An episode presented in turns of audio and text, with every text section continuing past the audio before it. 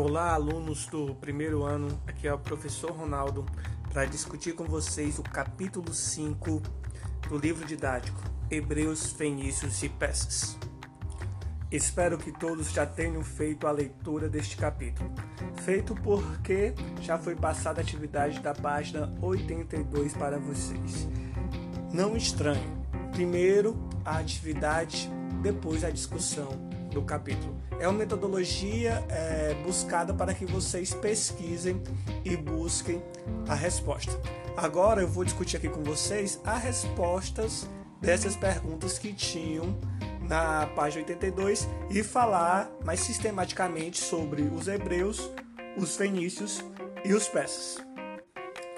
Ao dar, ao dar uma leitura no capítulo, vocês vão observar que esses povos eles tiveram origem na região que na antiguidade a gente chamou de Crescente Fértil. É a região que ia da Mesopotâmia até o Egito Antigo, no norte da África.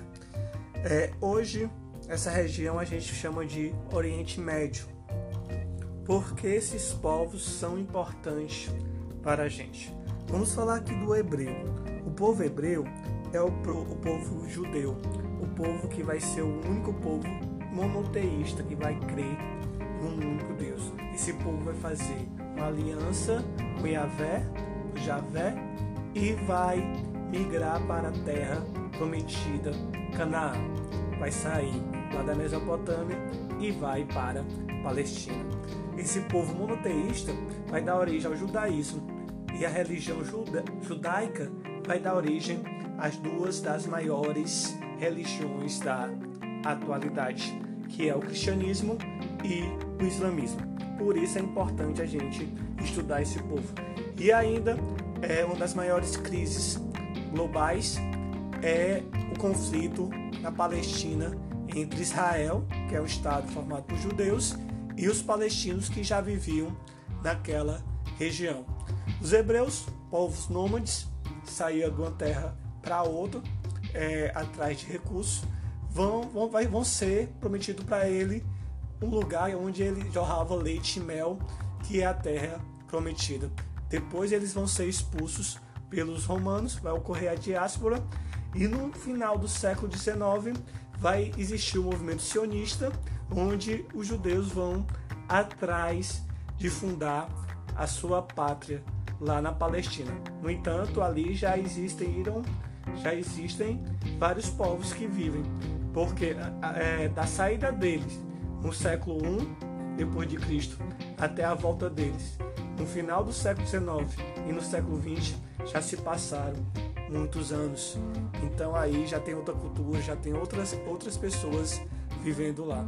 É quando é fundado o Estado é, de Israel após a Segunda Guerra Mundial em 1948 é, dá esse início um conflito naquela região.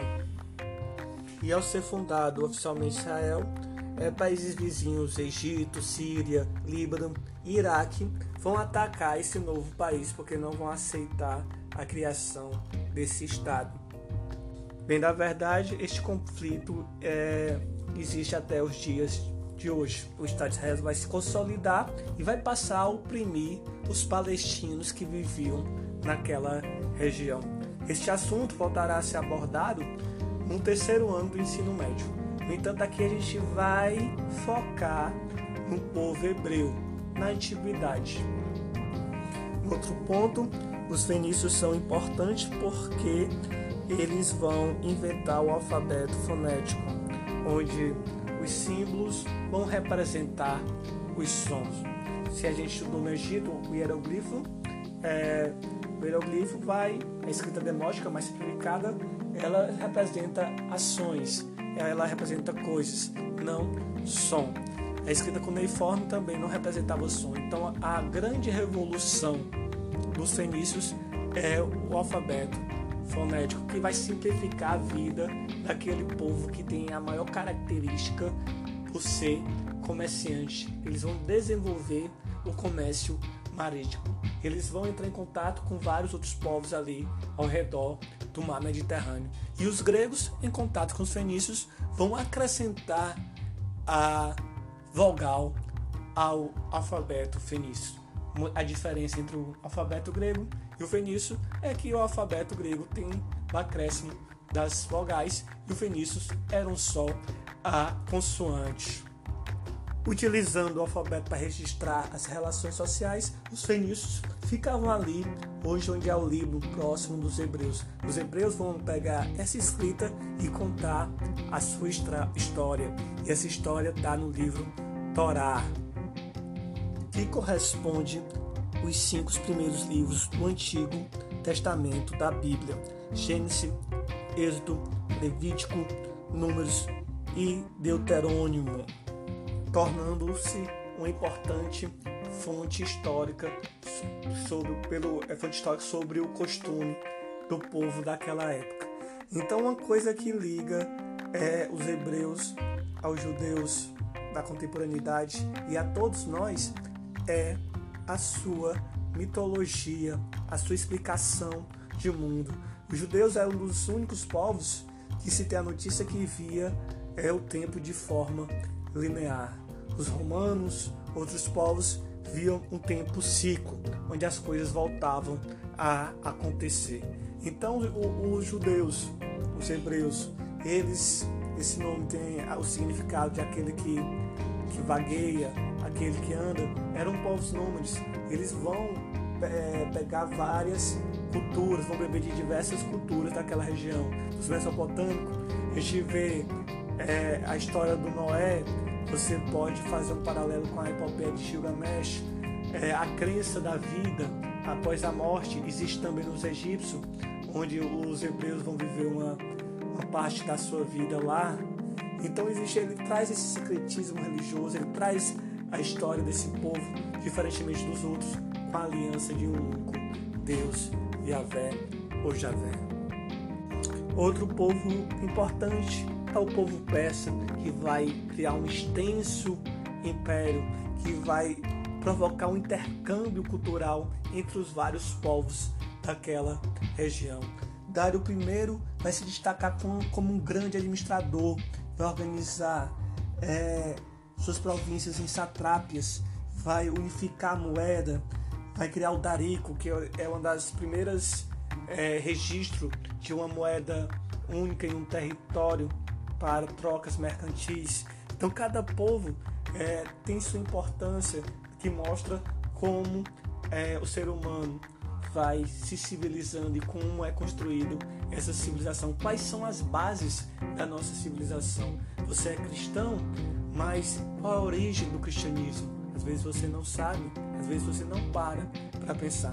Por isso a história é bom para a gente refletir sobre quem a gente é e ver nossa identidade. Nossa identidade, queira ou não, está ligada a um povo que viveu há milhares de anos atrás, lá onde hoje é o Oriente Médio.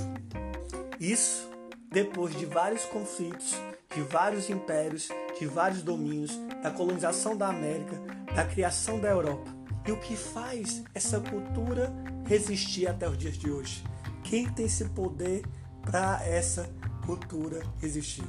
Foi Deus, mas também foi a escrita. Ou foi a escrita que tornou esse Deus de, de dos hebreus tão poderoso. Ou foi a escrita que tornou Deus poderoso. Uns construíram monumentos, outros edificaram a palavra. Vamos à atividade, porque a gente mal vê, já está em nove minutos do podcast. Então, estou acompanhando aqui é, o material que eu mandei para vocês, que é o livro em PDF, está aqui na minha frente e o outro livro físico. Então vocês, é, professor, não está baixando o livro em PDF. Cara, baixa, vai depender da sua conexão. Demora um pouco, tenha paciência. A gente está no período onde a paciência é fundamental para as nossas vidas. É, primeira questão da página 82. Identifique e anote no seu caderno o nome do povo que corresponde a cada sentença.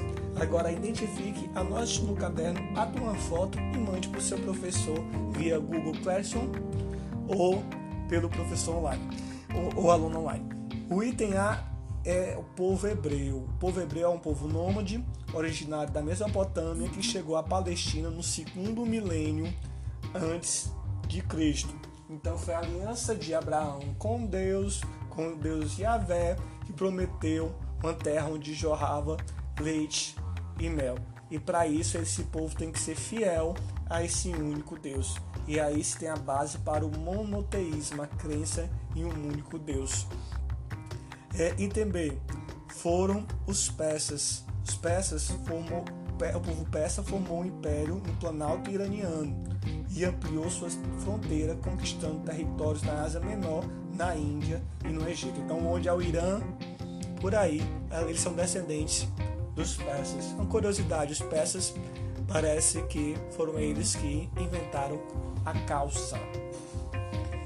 E os fenícios, os fenícios são hábeis navegadores, percorriam grandes distâncias em mar aberto, inclusive à noite, quando se orientavam pela observação das estrelas. Naquela época, é, não tendo a bússola, eles olhavam as estrelas e se orientavam para navegar. É, questão 2, falando sobre os hebreus.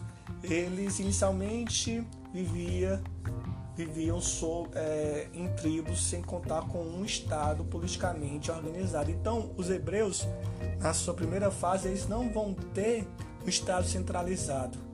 Eles não vão ter um rei.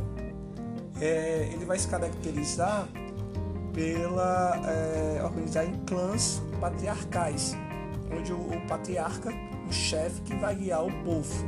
Esse patriarca exercia a função de sacerdote, juiz, chefe militar, representante da autoridade política e moral do clã. É só lembrar de, lembrar de Abraão, é, lembrar de Moisés, que vocês são os grandes patriarcas do povo hebreu.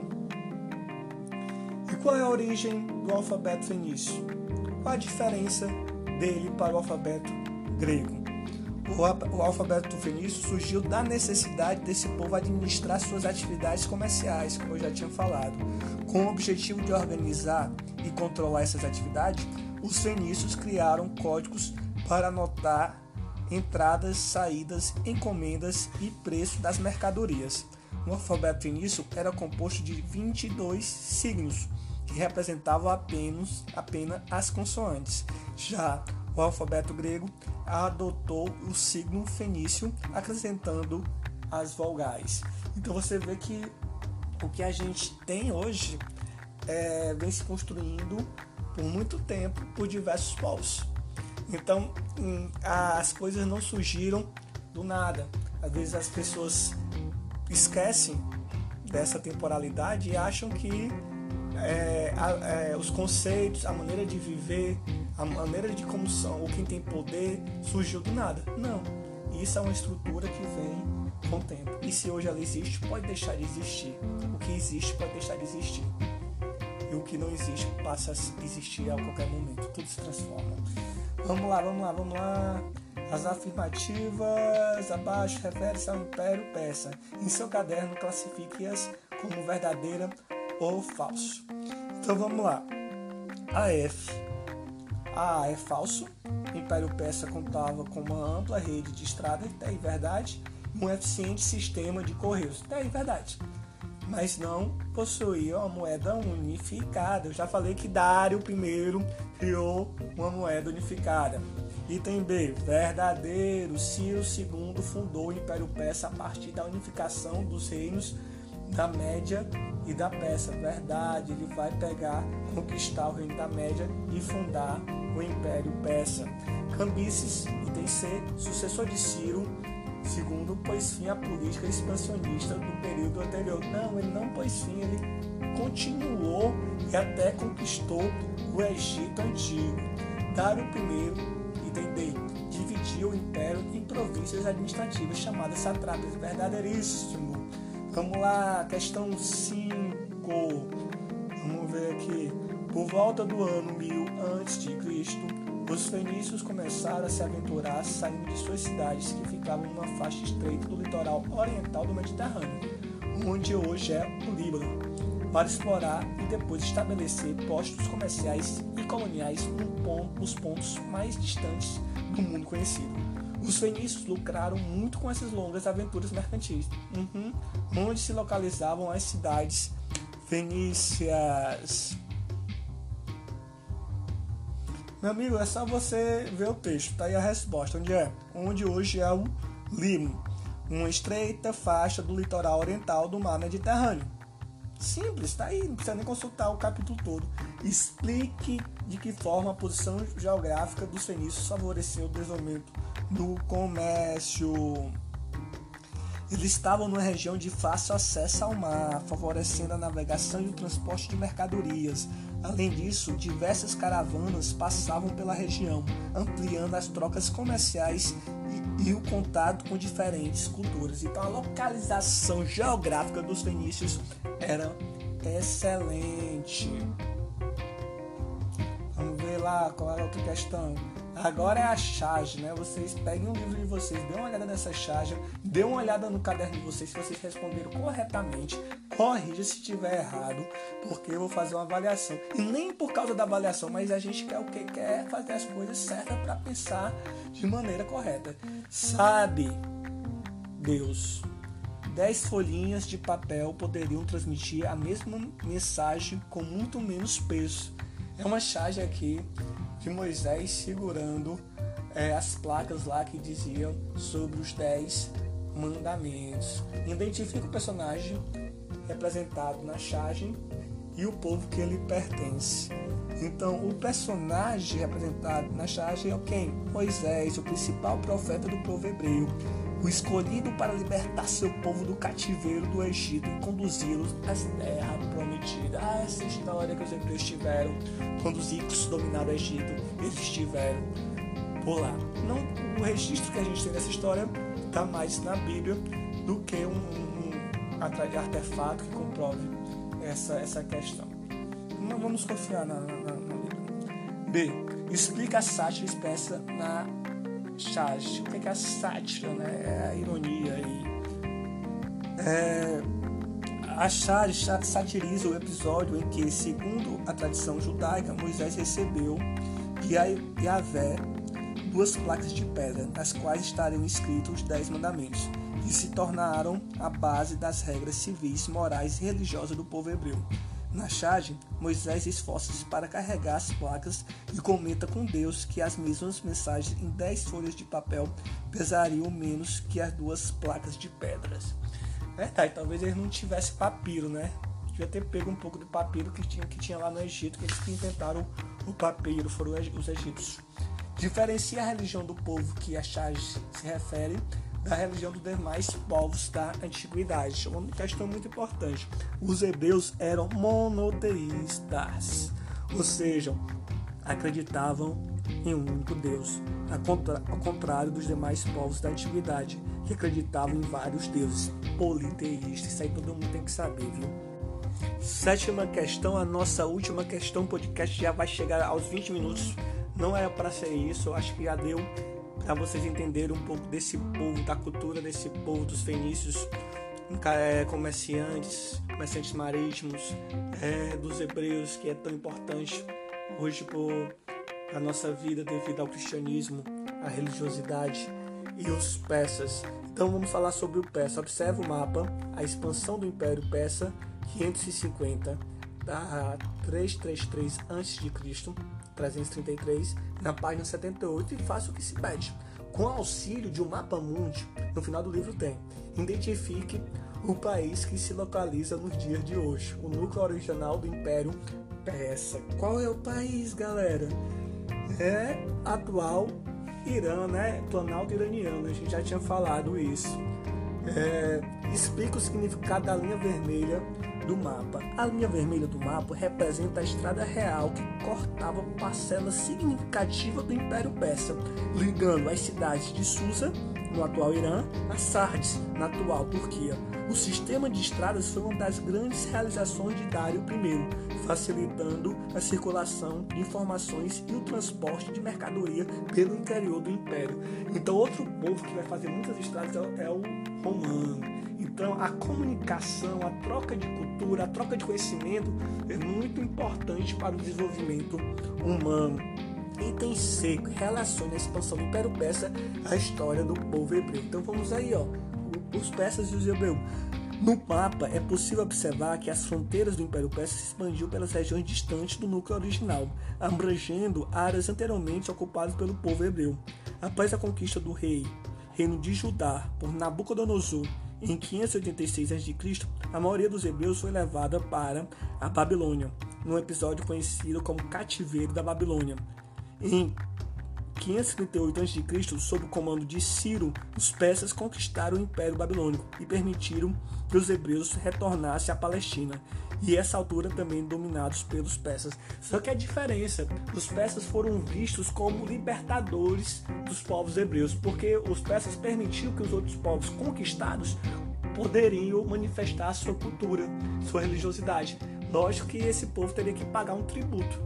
Ao contrário dos babilônicos, eles destruíam e oprimiam. Eles eram mais liberais do que esse povo. Gente, vocês têm meu contato. Qualquer dúvida, fale comigo. Qualquer questão, qualquer discussão. Espero que tenha, tenha ajudado vocês. Isso aqui é um feedback, é a atividade que vocês fizeram da página 82. Um abraço.